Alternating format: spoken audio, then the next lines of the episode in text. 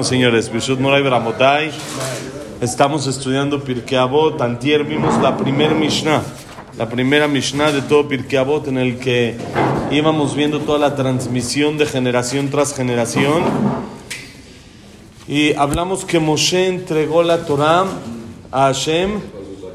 Hashem le entregó la Torah a Moshe en Ar Sinai. Moshe no las transmitió a Yehoshua, Yehoshua a los ancianos, los ancianos se la pasaron a los Nebim, a los profetas, los profetas a Anshe Knesset Agdolá, y dijimos los aprendizajes de Anshe Knesset Agdolá. Ahora de aquí en adelante, la Mishnah Bet menciona al último de los últimos Jajamim de Anshe Knesset Agdolá, su, su enseñanza que tenemos de él, su aprendizaje, y así vamos a empezar con los Jajamim de generación tras generación, cómo se fue transmitiendo a los demás Jajamim y el mensaje que dijo cada uno de ellos. Entonces empezamos, amén, con la Mishnah Bet.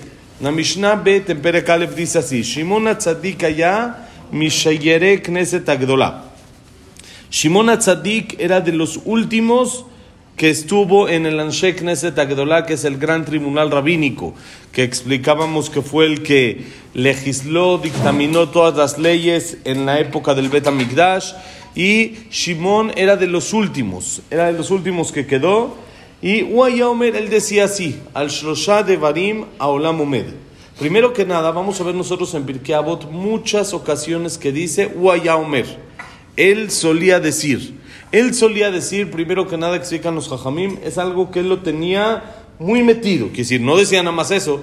El Jajam daba clases todo el tiempo y enseñaba, amén, y transmitía, y entonces todo lo demás que. Pero eso era algo como que su lema, llamémoslo así, como que su, su dicho principal, lo que más le gustaba, Uaya Omer. Pues es como que su lema, así, su. Exactamente, ese es el, el, lema siempre preferido, así era el lema de cada jajam. Y Rav Galinsky, él explica, un jajam que falleció apenas hace, no sé, siete, ocho años más o menos, venía aquí a México. Él explica, él tiene un libro que explica sobre eh, Pirkei Avot, y el libro se llama Uaya Omer, justamente así se llama el libro, y él explica en nombre de los Rishonim, Uaya Omer, él era lo que decía, no solo lo decía, Guaya él solía, actuaba como lo decía. Quiere decir que no se animaban a decir cosas y ellos no lo hacían. Nosotros damos clases y decimos y hablamos y esto y la verdad pues a uno también le falla mucho y uno dice no, ¿cómo yo puedo decir algo así?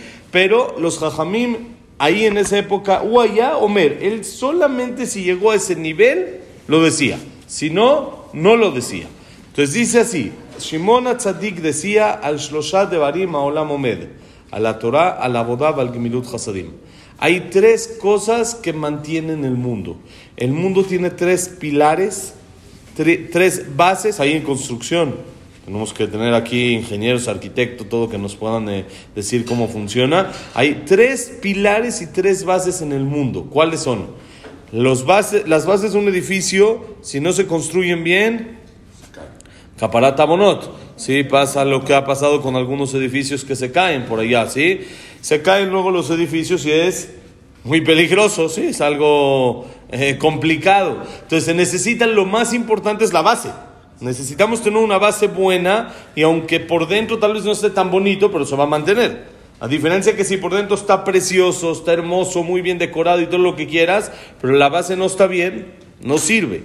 El mundo tiene muchas cosas bonitas que es muy bueno tener una decoración buena, tiene muchas cosas importantes y bonitas, pero hay bases para el mundo. Hay pilares que tienen que sostener todo el mundo y eso es Torah, Abodá y Gemilut Hasadim. ¿Qué quiere decir? Torah, el estudio de la Torah, como explicaba ayer el Jajam, eh, Hamitzhak Yosef, nos dijo, la persona tiene que dedicarse a estudiar Torah. Imlo beriti, imlo beriti oman balayla, jukot shamaim baretz lo samti.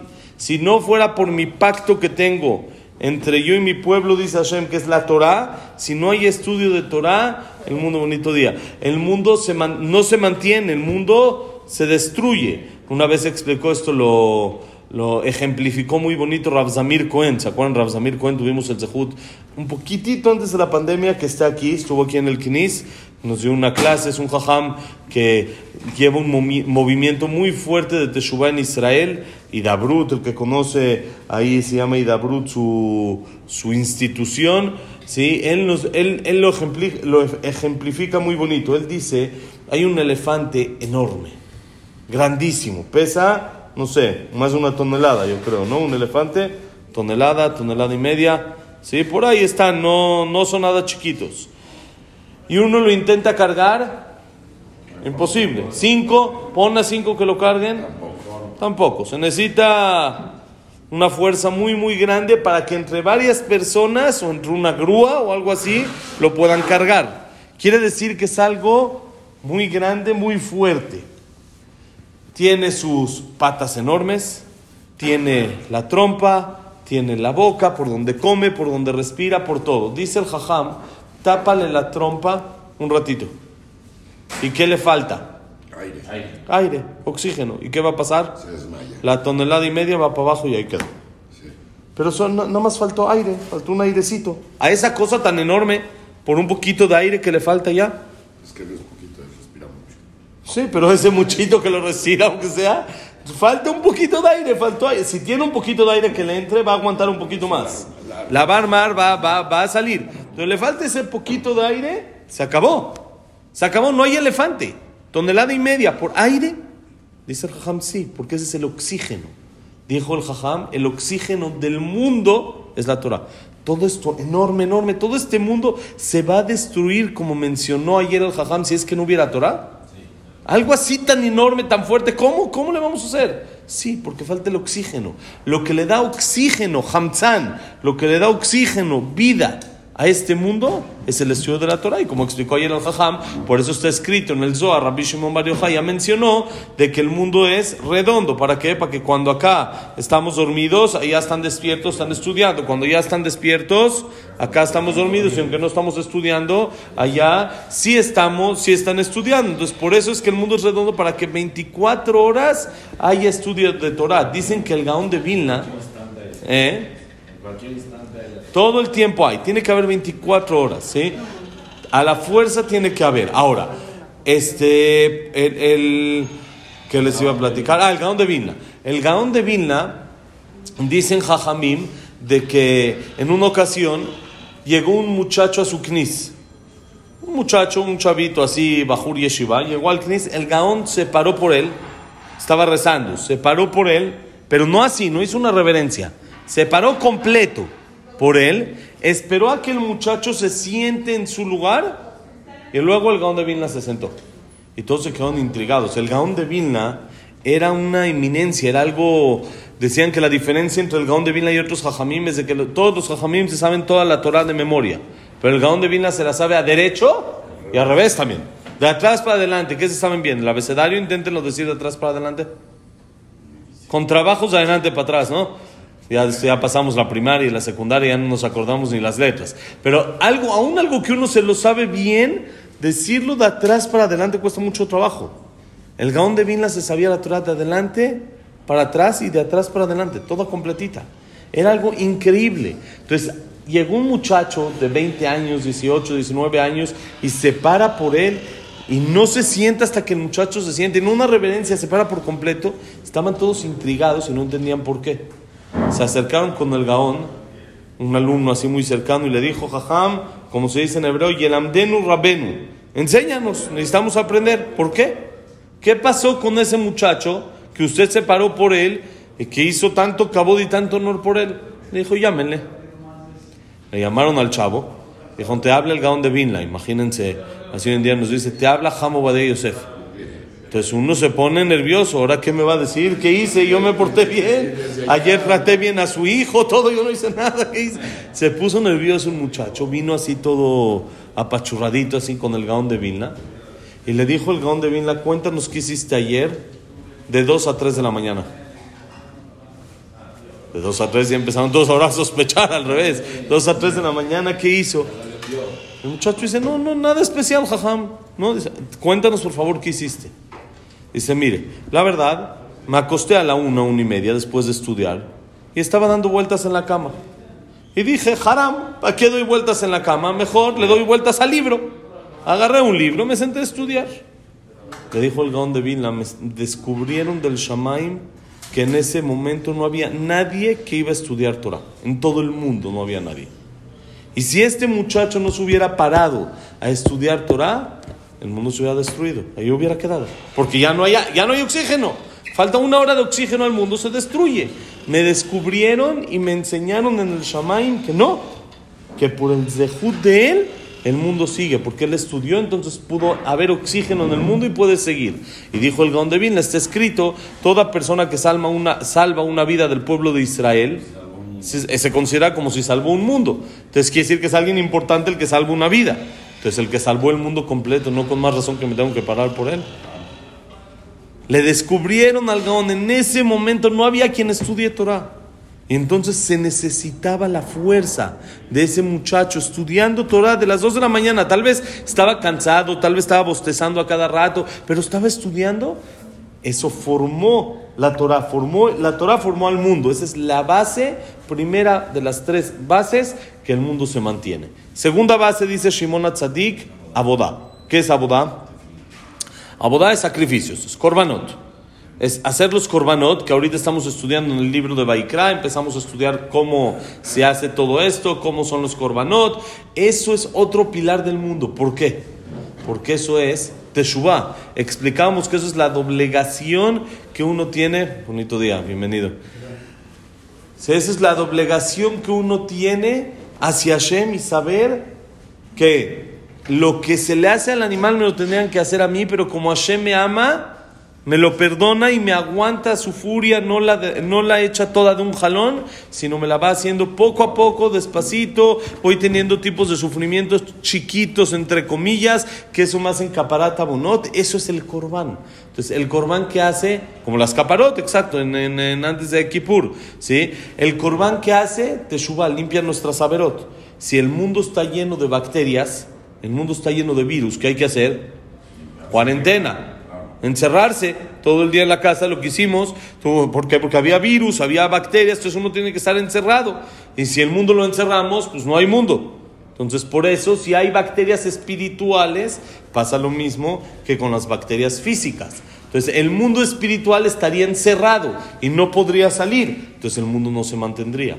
Por eso, los korbanot es otro de las, de las bases y de los pilares que hay en el mundo. ¿Por qué? Porque eso limpia al mundo. Hoy en día, que no tenemos korbanot, como dijiste Rafa, es tefila. En vez de los korbanot, es el rezo que uno hace a Hashem. Eso le hace la teshuvah, le hace el arrepentimiento, la cercanía a Hashem, que uno tendría que ganar por medio del animal, por medio del korban, lo gana por medio de la tefila, del rezo. Y por eso, así como la persona come tres veces al día, desayuno, comida, cena, entonces tenemos que hacer shachrit, minjarbit, Shachrit me tiene que dar fuerza como el desayuno hasta la comida. Luego Minja me tiene que dar fuerza hasta la cena. Y Arbit me tiene que dar fuerza hasta el siguiente desayuno. Entonces, esa es la tefilá, que es otro de los pilares también del mundo. Y el tercero, también muy importante, Gemilut Hasadim. La bondad, los favores, lo que hace uno por el otro, lo que piensa uno en el otro. Todas estas Baruch Hashem instituciones preciosas que hay en el pueblo de Israel de Gesed es algo increíble. Lo que hay en cada lugar donde hay una comunidad de Yehudim, hay instituciones de Gesed. Es increíble. No hay lugar donde no. Todo nuestra alma, nuestra vida, el Yehudí, le encanta ayudar. Voy a, voy a ayudar. Hay que saber cómo ayudar. Hay que saber qué es lo correcto de cómo ayudar, qué sí hacer, qué no hacer, pero uno tiene que ayudar. Si no hay Gesed, no hay mundo. Uno podría decir, pero yo tengo todo. No. Si el súper no te hace el favor de venderte, no tienes nada. Y si el panadero no te hace el favor de hacer un pan, no tienes lo que comer. Todo el mundo está formado, como dice el Pasucolam, Gesed y Bané. El mundo está formado por medio de las bondades. Por medio del Gesed es como se conforma el mundo. Si no hay Gesed, imagínense un mundo en el que cada quien vea por sí mismo y nadie vea por el otro. se acaba. Entonces, otro de los pilares, así como si no hay oxígeno, no hay mundo, así como si no hay Torah, que es el oxígeno, no hay mundo, igual si no hay Gesed, de manera práctica, el mundo no puede funcionar. Siempre hay gente que necesita ese Gesed y siempre hay gente que lo va a dar, ¿ok? Esta es la Mishnah Bet. Vamos a pasar a la Mishnah Gimal, todavía tenemos un ratito para que nos dé tiempo de avanzar y acabar. Dice así, la Mishnah Gimal, como dijimos, ahora vamos a decir quiénes son los alumnos de la Mishnah anterior. Este Jajam, que era Shayere Knesset Agdolah, Shimon Atzadik, fue el que recibió de quién? De los Nebim. Los Nebim de los Zekenim. Los Zekenim de Yehoshua. Y Yehoshua de Moshe Rabben. Quiere decir, tenemos la cadena, todo va conectado. Ahora, ¿quién recibió de Shimon Atzadik? Es la siguiente Mishnah. ¿Y quién recibió del siguiente Jajam? Es la que sigue. Y así vamos a ir una por una. Ahorita es Antignos Ish Soho. Así se llama un Jajam, Antignos. Ish Soho, una persona de Soho. Así, hay quien dice que este Jajam era convertido, ¿sí? que de ahí salieron, ¿eh? Suena todo griego, antignos, ¿no? Sí, suena como que un nombre griego, no suena judío, sí, pero este jajam que se convirtió, él se acercó tanto que llegó a ser el alumno predilecto del último jajam del tribunal rabínico. Aquí nos enseña algo importante, ya que lo mencionó muy, muy importante, que la persona no piense, no, como yo, mi descendencia no es de abolengo, yo, mi papá no es jajam, mi abuelito no es jajam, yo no, yo puedo venir aquí nada más eh, de paso, yo nunca voy a ser importante. No, no, no, no. no. Depende del trabajo que uno hace, no depende de, de dónde viene, sino depende de quién va a salir de él. Muchas veces la persona se enorgullece y mi abuelito era este, mi bisabuelito era este, y mi tatarabuelito era este. Eso es precioso, pero ahora tienes que enorgullecerte. ¿Tú qué vas a hacer para que tus hijos sigan y se sigan enorgulleciendo de ti, de, tus, y de, tu, de tu abuelito y de tu bisabuelito? Sí, está duro, pero uno tiene que saber cómo trabajar eso para que también los hijos se enorgullezcan de uno mismo y que su hijo pueda decir, mi papá es este. No era, es. Mi papá es este que tiene un, un nombre impecable, que toda la gente habla bien de él, que toda la gente cuando escucha su nombre, lo que él dice, su palabra vale, porque saben lo, lo- lo buena persona que es. ¿Sí? Eso, Tov Shem y Shemen Tov. Eso nos enseña Antignos, que él recibió. ¿Hasta dónde se metió? Hasta la cocina, se metió hasta lo más adentro del pueblo de Israel, que es el Anshe Knesset Agdolá, el gran tribunal rabínico. Ahora, ¿qué decía él? Él recibió de Shimon Atzadik y Omer. Él decía así: Al tiu que avadim ameshameshim et al menad lekabel pras, el ahivu que avadim ameshim et shelo al menad lekabel pras. Bebe mora shamayim alejem. Dice el Jajam: Eso. No trabajen por el pago. No sean como los esclavos que sirven al patrón para recibir un regalo. Sino sean como los esclavos que sirven al patrón, no con intención de recibir regalo, y entonces van a tener temor del cielo sobre ustedes. Esta Mishnah, hasta hoy en día, nos provoca sufrimientos y nos provoca problemas dentro del pueblo de Israel porque la malentendieron dos alumnos del Jajam. Había dos alumnos que se llamaban Baitos y Tzadok. Este Jajam Antiknos tenía dos alumnos que se llamaban Baitos y Tzadok. Y al escuchar esto, ellos dijeron, quiere decir que según el Jajam no existe pago, porque no debo de servir por el pago. Entonces dijeron, mejor vamos a creer únicamente en lo que está escrito en la Torah textual, en la Torah escrita, que ahí sí dice que hay pago. Ahí dice, decimos en el Shema, les voy a dar lluvias, les voy a dar parnasá, y les voy a dar larga vida, etcétera, etcétera, les voy a dar, les voy a dar, les voy a dar. Mejor creemos solo en eso. Y ya no creemos en lo que los jajamim nos dicen. Y no en la Torah oral. Y de ahí salió todo lo que hoy en día conocemos como apicorosim. La gente que únicamente cree en lo que está escrito en la Torah escrita y no en la Torah oral. ¿Por qué? Por eso se llaman en hebreo, hay baitosim betzadokim. Baitosim y tzad- eh, son como apicorosim, gente que no cree en las palabras de los jajamim, solo en la Torah escrita. La gente que se pone, por ejemplo, el tefilín acá, no por falta de conocimiento, sino porque creen que así es, porque la Torah dice beneneja entre tus ojos, entonces se lo ponen, o en la pared y se paran frente, a la, frente al tefilín que embone frente al nivel, al tamaño de los ojos. La Torah dice entre los ojos. Jajamim nos explicaron que entre los ojos se refiere arriba. ¿sí? En, la, en, la- en el, en el- ¿cómo se llama? La mollerita, donde el bebé tiene la, eh, donde empieza el pelo, la mollera, donde el bebé tiene el- la cabeza floja, ahí es donde se pone, Jajamim lo aprenden de Derashot, lo, lo sacan de Pesukim, no que se lo inventaron, sino ellos lo aprenden de cómo se pone, porque, o ve, allá le jale otra yadeja entre, en tus manos, ¿dónde se lo ponen? En la mano. Nosotros sabemos que al yadeja se refiere al brazo. Pollo con queso, todo eso, ¿sí? Nada más. Lo que dice escrito así, y eso fue uno de los Es que el pollo eh, no es de destrucciones, la Torah, es de- es de Jajamim, claro, entonces ellos no creen. Entonces eso es algo de las destrucciones más fuertes y las separaciones más grandes que ha tenido el pueblo de Israel. Por eso Más. este, chamacos. Estos que no entendieron se llamaban tzadok y baitos. Entonces, por eso hay unos que se llaman tzedokim y hay otros que se llaman baitosim. Hasta hoy en día existen este tipo de sectas, llamémoslo así, de que no creen en la Torah oral, nada más en la escrita. Por ejemplo, el pasuk dice: Lota amod al reja. No te pares sobre la sangre de tu compañero. ¿Qué, qué quiere decir? Que si hacía mucho calor, mi amigo, mi amigo le salió sangre de la nariz y le cayó una gota, no la puedo pisar. Esa es la explicación simple, literal. Jajamim dijeron, no se refiere a eso. Se refieren que si tú ves la sangre de tu compañero que va, se va a derramar, quiere decir, está en un peligro, sálvalo. No te quedes parado cuando ves que la sangre de tu compañero peligra. Haz algo al respecto. ¿Sí? Ain tajatain, claro, literal. Claro, Ain, el que le quitó el ojo al otro, ellos le quitan el ojo. Sí, mano por mano. Sí, todo lo hacen literal, literal. Y eso fue de las destrucciones más grandes. Por eso hay que saber que esta Mishnah no se refiere a eso. Por supuesto que el Jajam sostiene de que hay pago. Eso está escrito en sin fin de lugares de la Torah, escrita y oral también. En todos lados. Hacemos caso Nada omiso más. No, no hacemos caso omiso. La entendemos bien. ¿A qué se refiere el Jajam? No servir por el pago.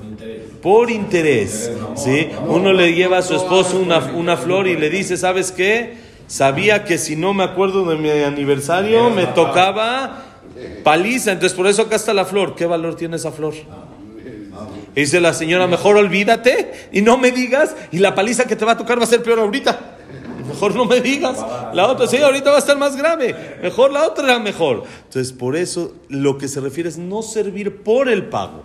Claro que hay pago. Y claro que es un incentivo para que la persona se acerque y para empezar por medio de eso. Pero no lo hagan por eso. Que esa no sea su finalidad y entonces van a tener temor al cielo. Quiere decir usted, entonces si la persona lo hace no por pago, se va a poder acercar a Hashem de una manera más especial, con una conexión más bonita, porque no lo está haciendo por un pago, por un beneficio personal, sino porque entiende que eso es lo correcto, que Hashem nos dé el zehut de no equivocarnos en lo que estudiamos y que lo sirvamos únicamente por cariño y amor hasta 120 años. Amén, ve amén. Que la clase haya sido Leilun Ishmat, Abraham Ben Adel, Sara Bat Miriam, Esther Bat Miriam, Víctor Jaime Mencler, Manuel Simenrice, Sáculos Agilton, Janeta Patife, Claire Bat Sara, Yosef Bendora, Josef Bendora, Shaya Ben Janet, Yosef Ben Janet, Estel Bat Minimalka, eh, Luna Bat Sara, eh, ¿cómo es Sofía? ¿Cómo es? Sofía Bat Jessica. Eh, y hay- había otra. Linda. Ah, no, no, esto es que. No. Esto es de Leilun Ishmael. De Ilun Ishmat, eso no es, eso es para Refuah Shalma.